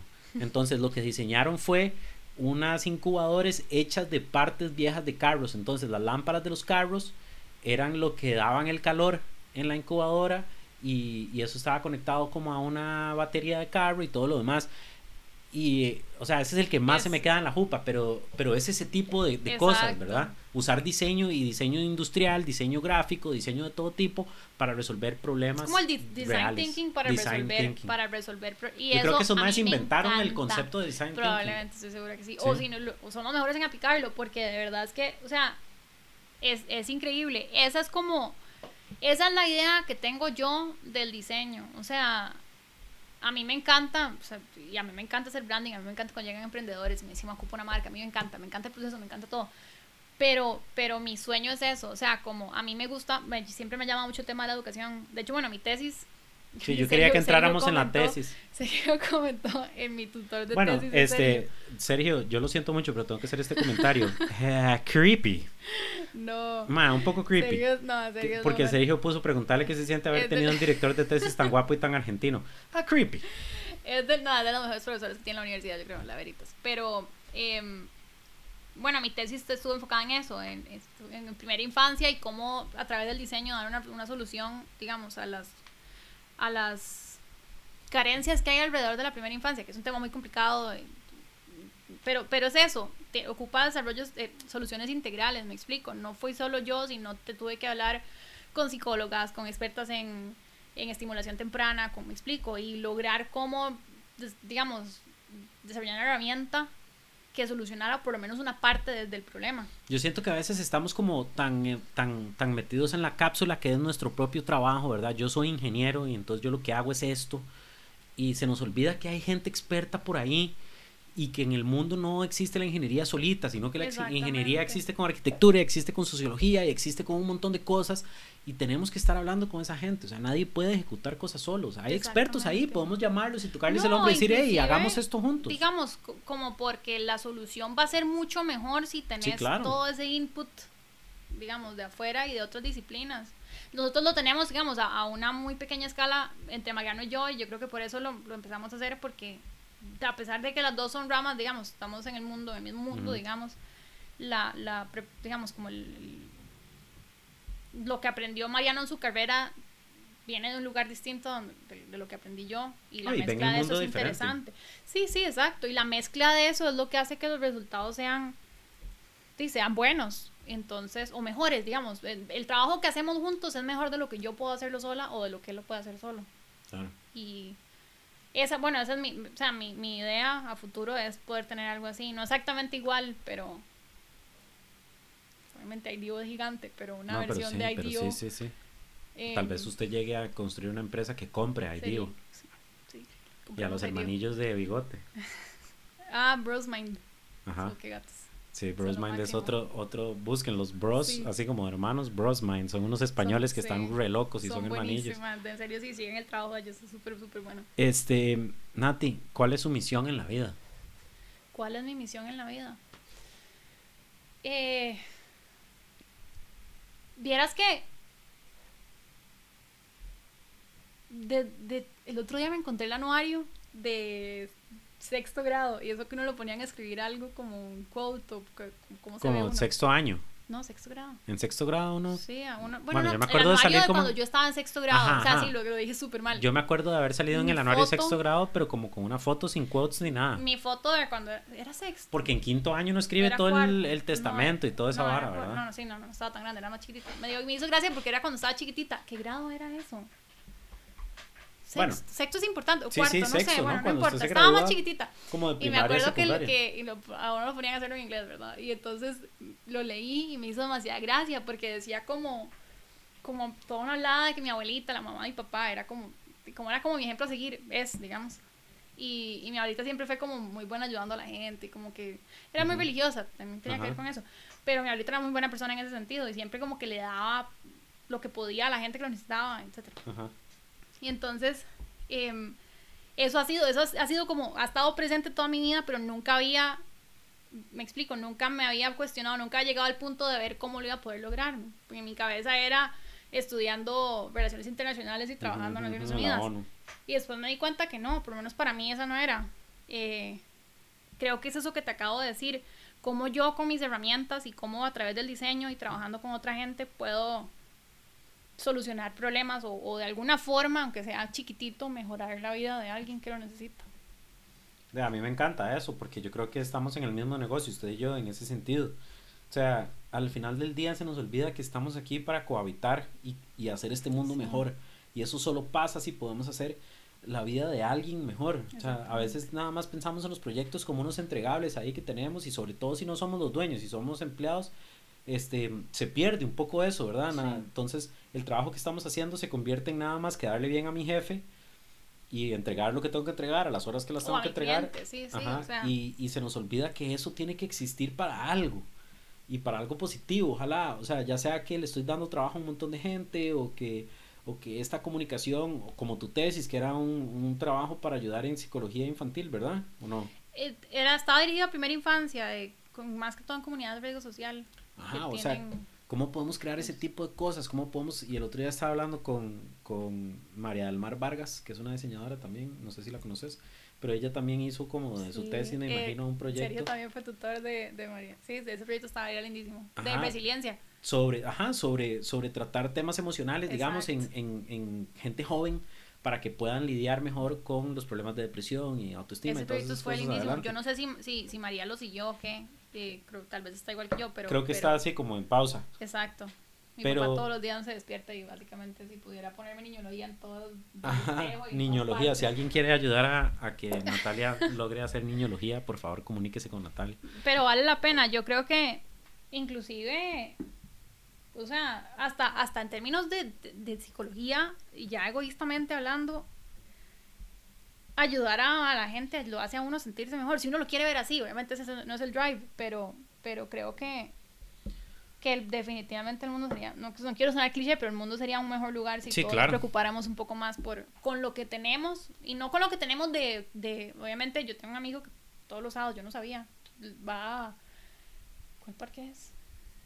Bueno, van, van todos los sábados en la mañana a darle desayuno a indigentes, es que yo no tenía idea, eso, pero aparte digamos, con las, digo yo, con las herramientas, por ejemplo, yo lo veo a través del diseño, como, digo, con lo que vos sabes y tenés, puedes Hay muchísimas Ayudar. maneras de ayudar. Uno tiene algo en lo que es bueno, uno ya sea tiene tiempo, tiene este fuerza bruta, tiene habilidades en diseño, habilidades Exacto. legales, habilidades de ingeniero, lo que sea, y uno puede usar esas cosas para ayudar. No necesariamente eso tiene que ser con una ONG, este, todas las, todos los sábados. Exacto. Puede ser ayudándole a alguien por plata. O sea, solo porque te pagaron por ese brete no significa que no ayudaste a hacer la vida de alguien mejor. Y eso es otra cosa que se malentiende. Otra cosa que a mí siempre se me viene a la mente es el episodio de Friends, donde Phoebe está tratando de hacer un, un acto, un buen acto, este, selfless, ¿cómo se dirá eso en español? Como que está tratando de buscar hacer un buen acto sin, sin recibir nada a cambio. Ajá, ajá. Entonces al final dice como, hey, dejé que una avispa me, me picara o algo así, fue lo que dijo. Y, y entonces le dice yo, y sí, pero usted se sintió bien al hacer eso. No me acuerdo si había dado una donación o algo, no me acuerdo qué fue. Pero yo le dice, sí, pero usted se sintió bien cuando hizo eso, ¿verdad? Entonces ella dice, sí. Entonces, ah, entonces Ya no no es, ya no es lo que estábamos buscando. Y yo siempre he pensado, qué estupidez. ¿Por qué no se puede uno sentir bien de hacer algo bueno? No, O sea, obvia- obviamente eso es una trama de, de una cosa sí, para sí, reírse, ¿verdad? pero- Pero, pero claro que es súper chiva sentirse bien, porque además ya a nivel biológico suelta dopamina y suelta un montón de varas, y entonces ya Y uno quiere seguirlo haciendo y todo el mundo está feliz sí. Y, todo, y todo sale bien. O sea, tampoco el punto es hacer cosas buenas sintiéndose uno como una caca, porque nos No, siente no que le las quita el valor, hacer. o sea. sí, No le quita el no valor, quita el exactamente. Nati, creo que es hora de pasar a la famosísima y tan esperada Ronda Relámpago. ¿Usted se sabe las preguntas de la Ronda Relámpago? No. Ayer lo pensé cuando me dijiste. Y Todo el mundo, lo- todo el mundo de- dice eso y es pura paja. Todo el mundo dice, ay, yo ayer pensé que me iba a estudiar las preguntas. Sí, no lo hice, man. Ok, pregunta número uno, Nati. Ay. Si pudiera compartir con alguien algún libro, video, película, artículo, ¿qué compartiría? Mm, buena pregunta. Claro, desde la Ronda Relámpago. Eh, sí. Qué buena pregunta, suave. Eso sí, hubiera sido bueno estudiarlo. No, no, no, Em, así como que, o por lo menos pongámoslo así, ¿qué es lo último que ha consumido a nivel de texto o Es video, que lo que sí sea que le ha idea, Pero se me impactado? olvidó cómo se llama. Es de un mae de Pixar cuyo nombre no recuerdo. Pero Creativity Inc. No, Es es, un un, libro. mae de Pixar que es, es una, una- es un TED Talk. Eh, es de storytelling. Si me das un toque, na- nada más me acuerdo. Ah, yo lo vi. Yo lo vi hace Es poco, ese muy TED Talk. bueno. Ajá. Eh, Bueno, mientras, mientras no- Andrew, the, the clues to the clues to, to a great story de Andrew Stanton. The Clues el- to a Great Story. Ajá, que es un video muy bonito. Además, este mae trabajó en Monster Inc., en Finding Nemo. De todas y las películas en- épicas. Que son, ay, mae, son las mejores. ¿Y por qué crees que todo el mundo debería ver ese TED Talk? Em, a mí me pareció interesante porque es algo de lo que hablo mucho con Nano, bueno, por lo que Nano estudió, pero que el storytelling está en todo, es muy importante para cualquier persona. Saber contar una historia. em, y eso, o sea, yo creo que es, es, es bonito. Además es entretenido porque salen como pedacitos en las películas. Sí, yo de hecho doy talleres acerca de storytelling y esto no es una venta, es que quiero contar una historia, pero yo doy talleres de la importancia del storytelling cuando estamos vendiendo nuestros productos y servicios. Y casi no cuento esta historia porque una muchacha me escribió un día de estos y me dijo, Juan, ya no quiero saber nada más suyo, nada más ponga a la otra persona a hablar. Y salada, la pura Sorry. verdad, porque yo quiero, porque creo que, que, que son historias importantes también, no es solo por hablar de mí. Estaba dando la, mm, esta, esta charla el martes, el- este martes que acaba de pasar a un grupo de productores audiovisuales de cine y tele y todo esto. Y de ahí nadie sabe mejor que ellos a contar una historia. Pero, pero cuando es hacia afuera, cuando tienen que contar una historia para comunicar lo de ellos, se les hace la traba más grande del planeta Tierra. Entonces es muy interesante, ¿verdad? Cómo creemos que las historias son cosas de entretenimiento, creemos que las historias son para otra gente, pero no usamos, o sea, hay estrategias y hay, y hay tácticas y hay sistemas que están comprobados que son efectivos de, de storytelling para, para todo. Y a mí nada más me parece interesante que la gente no lo... O sea, todo el mundo traga historias y todo el mundo puede ver una historia cuando... cuando o sea, todo el mundo sabe que se está contando una historia cuando una historia se está contando. Pero se les olvida que es un recurso que pueden utilizar para ellos mismos. Sí, que es súper útil, o sea, es... es Sí, Es para todo. Cuando esté pensando en una marca, cuando Sí, quiera sí. proponerle a su futura esposa, cuando le esté contando algo a sus papás, cuando está contando un chiste en una mesa de tragos y cuando le quiere presentar una idea a su jefe, todo en todos Todo esos momentos debería de tener esos elementos. No, es súper importante. Y este mae, bueno, hice un video de este mae que, que- o sea, el- la calidad de historias que tiene Pixar es increíble. O sea, ¿quién mejor para saber de eso que es mae? Y, y el mae da como los tips o lo, lo más importante que, que puede, digamos, dar el de... Ok. Igual recuerden que este, los links a las cosas que sean linkeables van a estar en el blog post eh, donde ponemos esto, que es épico.live, eso es L-I-V-E, se van al episodio de Natalia y buscan los links y ahí está para que no lo tengan que buscar. Ok, pregunta número dos, Nati. Ok. ¿A qué le tiene miedo? ¿A qué le tengo miedo? Le tengo demasiado miedo a las arañas. Ey, yo creo que es la segunda persona que dice araña. ¿En serio? Sí. Sí, me hubiera gustado decir algo un poco más profundo, pero es que las arañas en serio me dan, o sea, me, me, me genera demasiada La, ansiedad. la paralizan. Me da ansiedad, me da, o sea, como... Es como Ron Weasley en Nunca Harry me ha Potter. tocado ver una, una tarántula o algo parecido, nada, una araña con pelos, ni nada grande. Ya me empecé a... ya se puso a ver por los que no, se- no pueden verlo, pero está Pero revisando todo el cuarto a ver si hay En arañas. serio, en serio me dan demasiado miedo. Pero, o sea, que así que, que la, o sea, No, alguna vez, mal, o sea, pero me- a las me- chiquiticas.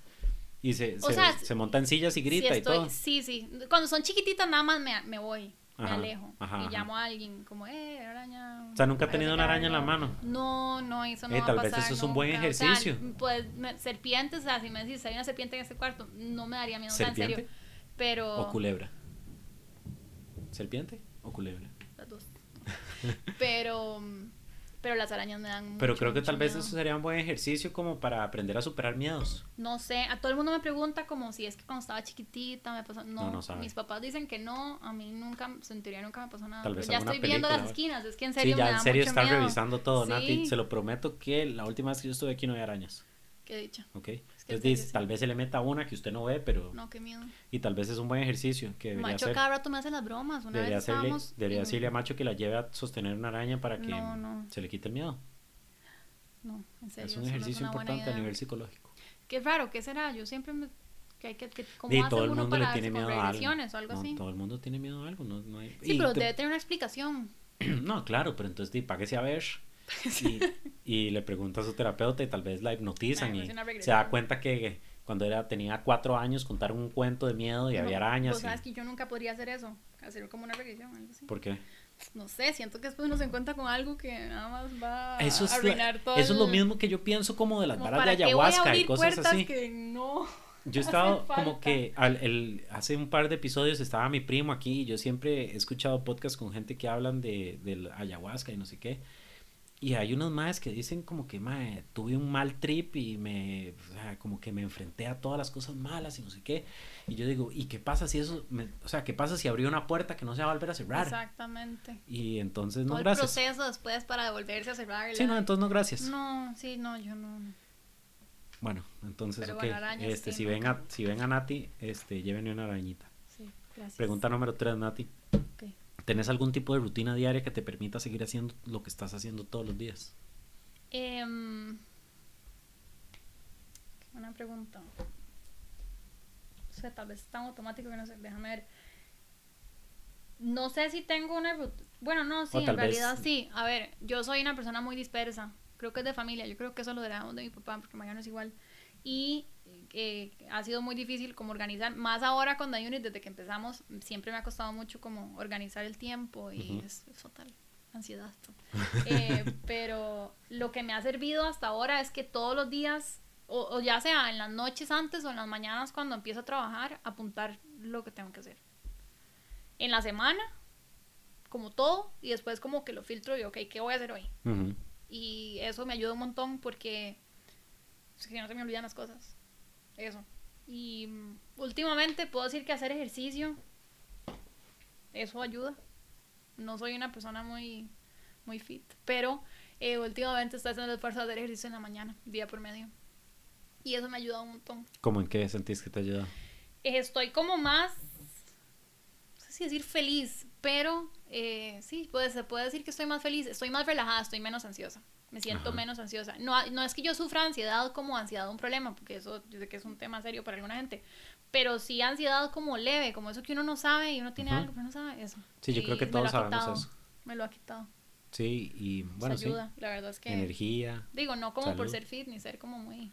No, y además te da más estamina para seguir trabajando más y así. O sea, Exactamente. O sea, Ya me siento, todo- como, me, también me siento con, con más energía. todo esto está comprobado, chicos. Sí, sí. No tenemos que convencerlos. Por eso lo empecé a hacer, en realidad, es que uno sabe, o sea, ya las cosas están ahí. Lo de hacer listas funciona, háganlo, funciona. Yo estoy mucho. haciendo una lista en este momento con las respuestas de Natalia de la ronda relámpago. Este, pregunta número 4, Nati. Si pudieras cambiar algo de la actitud de la gente en el 2017, ¿qué cambiarías? Uh. De, de Costa Rica, o sea, de los ticos o afuera, o en Como general, usted quiera. Como usted quiera. Em,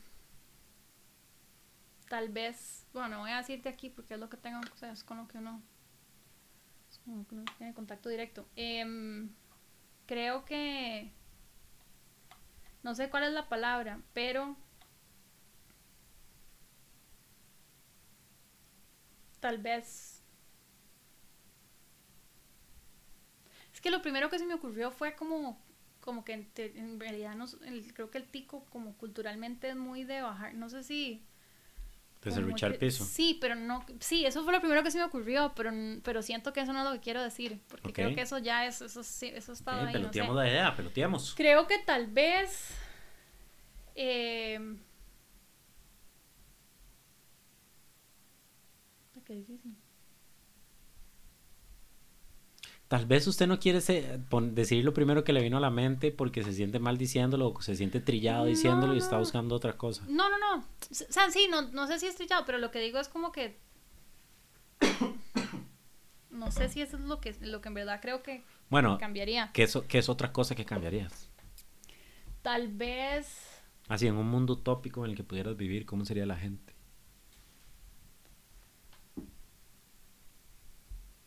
Creo que.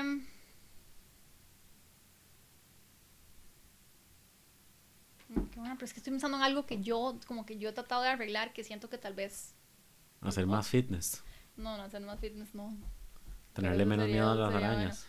No. Em, creo que, ok, ya sé qué es. A ver, Em, a mí me pasa y que soy como con mi trabajo, o sea, no, obviamente no con el, yo trabajo en esto, no con el de la otra gente, pero con las cosas de The Unit, eso lo hemos hablado un montón, como que soy demasiado, como, ok, no voy a enseñar eso todavía, o no vamos a poner eso todavía en la página porque no está perfecto, porque no, como ajá, que, perfeccionista, pero pero, al punto negativo. como, como dejar de preocuparse tanto por la reacción Exacto, de la gente. exacto.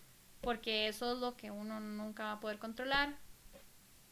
Y al final del día no importa, no es para tanto. Muy bien, eso a mí me parece genial y yo trabajo mucho con emprendedores y demás y ese tema de, madre, no, es que no está perfecto y entonces no lo voy a enseñar, están preocupándose por cosas que no pueden controlar este, y están dejando que ese sentimiento de perfeccionismo los limite a enseñar cosas que podrían tener un impacto grande ya sea en su negocio o en otra gente. Y va de la mano también con el otro lado de que, de que el tico, porque somos, muy, somos el luchapisos. Y digo porque creo que es algo que, que, tal vez uno tiene y tiene que como que evitar claro. que salga. Hagamos un que ejercicio. Uno también se vuelve muy criticón de Haga. las cosas que hace la otra gente y uno nada más debería más, ¿qué importa? ¿Qué importa? O sea, está pero, bien tener opiniones, no digo no, porque yo sí tengo opiniones. De, sí, sí, oye, pero no, pero no, pero no no piso, que es diferente. Por, por, sí.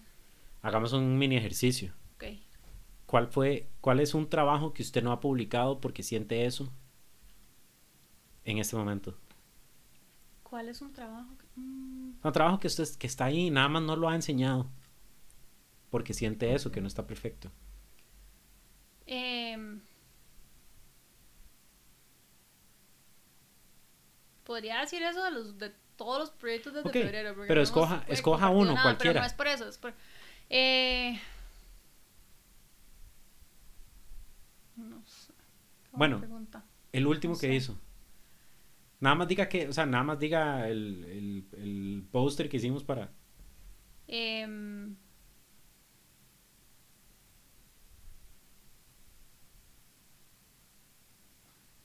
Te estás cagando en mi ejercicio. perdón, es que no se me ocurre. No importa, ok. Es un, Cap- cap- es- ok, pregúntame. a cualquiera de esos, ¿verdad? Cualquiera de esos que usted tiene sí, ahí es que guardados. No, sé, no se me ocurre. Los hizo con el proceso correcto. Sí, Y usted siente que usted usó ese proceso, aprendió suficiente sobre el negocio y sobre las necesidades de ese negocio para presentarle a ese negocio una solución que resolviera esas necesidades. sí. Entonces, ¿por qué no lo enseña? Eh, bueno. Los, ul- ok, los últimos porque todavía no podemos. No, lo- pero esos, digamos, esos por fuera. Sí, pero, este, si alguien ve, si usted, si usted sube ese ese, ese video de, de lo que sea, ¿verdad? O la foto, o lo que sea, y usted sabe que usted hizo el proceso correcto, y usted sabe que resolvió las necesidades de negocio, de- o sea, que ese proyecto, que eso puede resolver las necesidades de negocio, y que usted lo hizo todo bien, y que lo hizo a conciencia, y que es buen trabajo, si alguien llega y dice, le pone un comentario en Facebook y le pone, ¿qué es esta vara tan espantosa? Nunca había visto nada más feo en toda mi vida.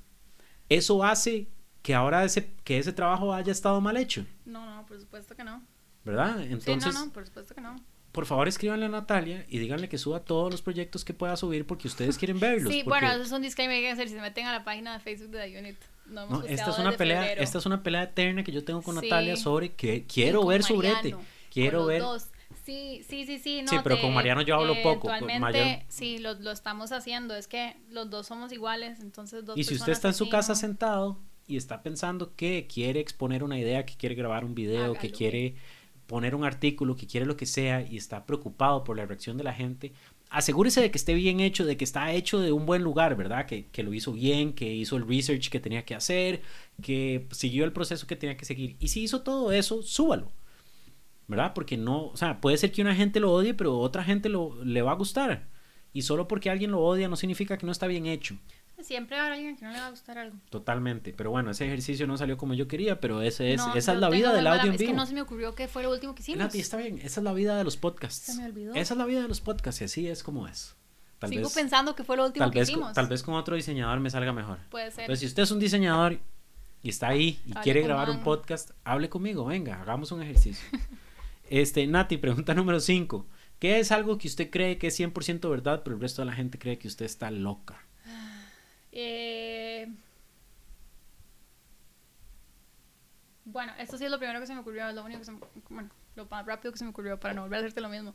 Em, ok, yo, esto, y esto la gente lo toma como, yo creo que hemos hablado de esto alguna vez, la gente lo toma como un chiste, ok, pero no es, yo no lo digo como chiste ni como en las películas. Yo de verdad creo que es una posibilidad que una gran parte... Juan, voy a decir. No, no sé, no Sí, sé, en serio estoy la- pateado, dele, dele. que una gran parte de la, de la raza humana puede eventualmente morirse, digamos, por una... ¿Cómo se dice esto? Ok, voy a decirlo como, como la gente lo conoce, como un zombie outbreak, pero no zombies como De la esto no hemos hablado sí nunca. hablado Porque si lo hubiéramos hablado, hemos yo le hubiera dicho que usted es ridícula. No, lo hemos hablado, lo hablamos una vez. Una vez, sí, una amiga tuya que trabaja en no sé dónde, que la ponen a hacer. Ah, una vez que estábamos en la montaña. Exactamente. Una Ah, vez hablamos mae. de eso. Y es un Están tema- de. es- o sea, eso es una locura. No es una locura.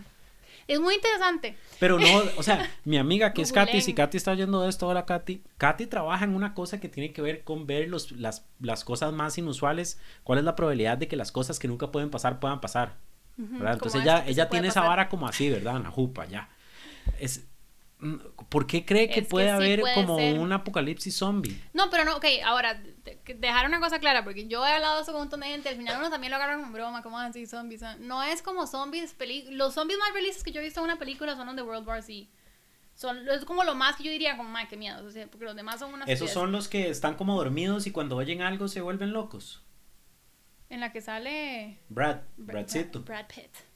Sí, donde sale Brad. Pero esos están como que son, que son como lentos, pero después son súper rápidos. No, son rapidísimos. O sea, eso pasa y yo nada más. Yo me acuerdo de la escena que se suben como por la pared de la vara en Israel. o Ajá, están. ajá, esa película. Ajá. Esa película es bastante buena. Pero, ok, no, o sea, lo que digo es. em, yo lo veo así. Y si alguien tiene una explicación científica de esto y, y nada más no tiene sentido lo que estoy diciendo, por favor, dígame, porque yo tampoco es como que me tomo el tiempo de investigar demasiado el tema. He investigado muy poco. Pero Obviamente. si vos lo- no es que sí puede pasar. Claro porque, no. ok, nosotros. Está claro que somos lo equivalente a una plaga en la Tierra, ¿sí o no? No, ¿cómo está eso claro? Somos una plaga. O sea, o sea, sí somos. Somos un animal. No, pero somos una plaga. Entonces todos los animales son plagas. No, nosotros. Solo el ser humano, el ser humano. Sí, porque Ah, bueno, destruye. porque estamos destruyendo, Exactamente. ok, O sea, ok. podemos decir que somos una plaga. Pero- somos como pero usted un dice hongo que- en un árbol que, que se come el árbol y lo va matando. Pero usted puede decir que Estamos técnicamente la, gente lo conoce así, como que somos una plaga. No, no sé, no sé si ese es el término. Entonces no diga que estamos claros porque no estamos. Es la idea. Si alguien tiene el término correcto, me, me ilumina. Ok, por Pero- favor, alguien que sepa de ciencia, biología y esas cosas, favor. escríbanos y díganos Si si estoy loca, yo o voy a pedir perdón. No, no, me- sí, me- sí, voy a dejar de decir esto, pero yo de verdad creo. eh, yo creo que eventualmente la Tierra, o sea, Mother Earth, no mentira, la Tierra puede generar algún, ¿cómo se Para llama? matarnos porque nosotros estamos para- matando a ella. Exactamente, para defenderse, que me parece, lo, eso pasa en la naturaleza todo el Sí, tiempo. pero esos son los huracanes que hay en este momento, ¿no?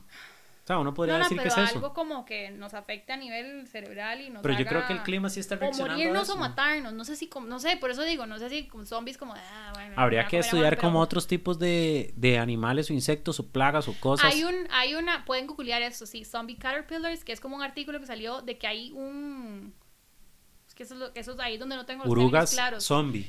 Sí, sí, sí, y a- le pasa a hormigas también, que es como un, no sé si es un hongo, un virus o algo que se les mete, y entonces, perdón por los términos, si alguien está escuchando esto y sabe del tema, no me juzgue, estoy dejando claro que no sé. Em, y básicamente se mueren a raíz de eso, porque los, los caterpillars creo que es que Pero los... se ponen a comerse otras, otras orugas. no, no, por eso digo, no necesariamente sí, Las caterpillars pero son orugas. que... Bueno, las orugas. Sí, no sé. Pero, bueno, pueden googlear eso, no sé si hay un artículo de eso. Pero yo creo que eso es posible. Y pasa eso, que yo digo eso y, y la reacción es esta que estamos teniendo aquí.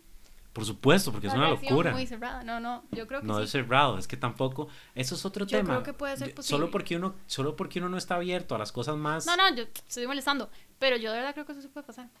Es un tema serio para mí. Bueno, ojalá serio. que no, porque eso es que. ¿Qué prefiere? ¿Qué No, prefiere? sería pésimo. ¿Qué prefiere? ¿Un apocalipsis zombie o una revolución de arañas? Que vuelan, uy. No, no, no sé. Uh, sí, prefiero, prefiero, no, prefiero. De, ¿de qué tamaño son las arañas? vuelan. De, de todos los tamaños. Prefiero zombies. No, arañas. Prefiero arañas, de fijo. Obviamente arañas. Sí, prefiero arañas. Es que lo pensé, mae, arañas gigantes en Australia. Pero qué tan gigantes cree que son. A Macho me pasó un video el otro día y es, o sea, Cuando yo viví, yo viví un año en Australia y le decían a uno que tuviera cuidado con las.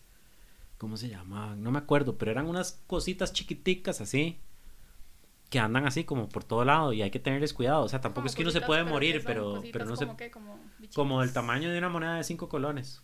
¿Y qué hacen? ¿Qué son? Son unas arañillas y le dan a Ah, uno como una, como, ajá, como una fiebre bien fea.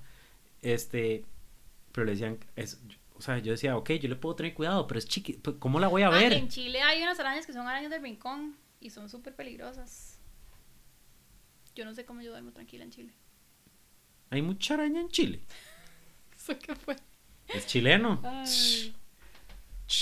Bueno, Nati, este, yo espero que nunca haya un apocalipsis zombie Sí, ni una revolución de arañas. Puede pasar. La pura verdad lo espero con todo mi corazón. Entonces, Nati, si alguien quisiera trabajar con usted y con Mariano en The Unit, ¿cómo hace para contactarlos? Em, bueno, si quieren ver el trabajo, pueden meterse a la página web. A la página web, que es theunit.design. En Ajá, igual lo vamos a linkear ahí. Ajá, Juan pone el link. Y mm, si no, a mi correo, natalia arroba theunit.design o mariano arroba cualquiera de los dos. La pueden en la encontrar está en los Facebook también, Unit. Nos pueden llamar, nos pueden mandar un mensaje. El Facebook de The Unit es The Unit. Pues si nos quieren buscar como por, el- como por la dirección es design.theunit, porque no había nada más disponible. Ok, si no, ahí buscan Bueno, en, el, en el Unit es el buscador. logo es, es cuadrado, es como un cubo. Ponen The Unit y mm, no es la página de 50 Cent, el rapero, es la que tiene como un Y cuadrado no tiene negro. nada que ver con eso. que dice The Unit. Este, Natalia en Instagram sale como Natalia Esp, si no me equivoco, ESP, Natalia Esp. La pueden buscar. Este, pregúntenle por su proceso de diseño, que es un proceso muy chiva. O sea, hablen con ella acerca de su proceso antes de contratarle nada. Este, y eso con cualquier diseñador, no solo con Natalia, Sí. pero entonces búsquense a The Unit, vean los trabajos que están haciendo. Este, Mariano, el hermano de Nati, es un crack de la ilustración y la, y la animación. Lo pueden seguir también en Instagram. ¿Cuál es? Ese no me lo sé. Pero Nano hace esta Nanotomics. Nanotonics. No, Nano Tomics, como Nano T-O-M-I-X. X. Nanotomics. Ok, Nano está haciendo una serie de posters que ojalá la termine algún día porque a mí me encanta. Sí, estamos, Sobre- ahorita lanzamos eso. Si nos quieren seguir, ahorita sale eso. Como de ilustraciones de la ciudad. Sí, hicimos, lo que hicimos fue ir a tomar fotos a un montón de casas en, en San José que, que son como clásicas, o sea, como que todo el mundo reconoce y ilustrarlas con un estilo, digamos, como muy estilizado, Muy propio, que llaman. muy propio, sí. Entonces, es un proyecto bonito. Pero sí hacen súper buen brete. Nano es un crack, Nati es una crack. Este, búsquenlos, pregúntenles por su proceso, vean el trabajo que han hecho, es verdaderamente bueno. La próxima semana, este, creo que estoy ahí agendando con Rogelio Umaña, alias Gorileo, para ver si lo tenemos en el podcast.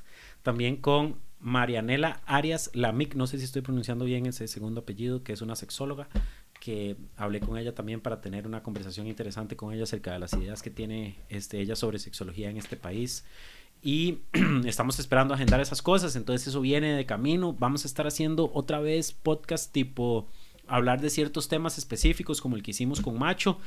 Y este, les recuerdo que este podcast lo trae Pum, Pum, este, genera resultados de negocio medibles a través de creatividad. Eso es producción de contenido, ver modelos de negocios, branding, estrategia, etcétera. Si quieren ver más de lo que hacemos, lo pueden seguir en pum.cr, eso es el website. Y cualquiera de los proyectos de contenido que tenemos. Sin más, nos vemos la próxima semana en Épico Podcast Épico.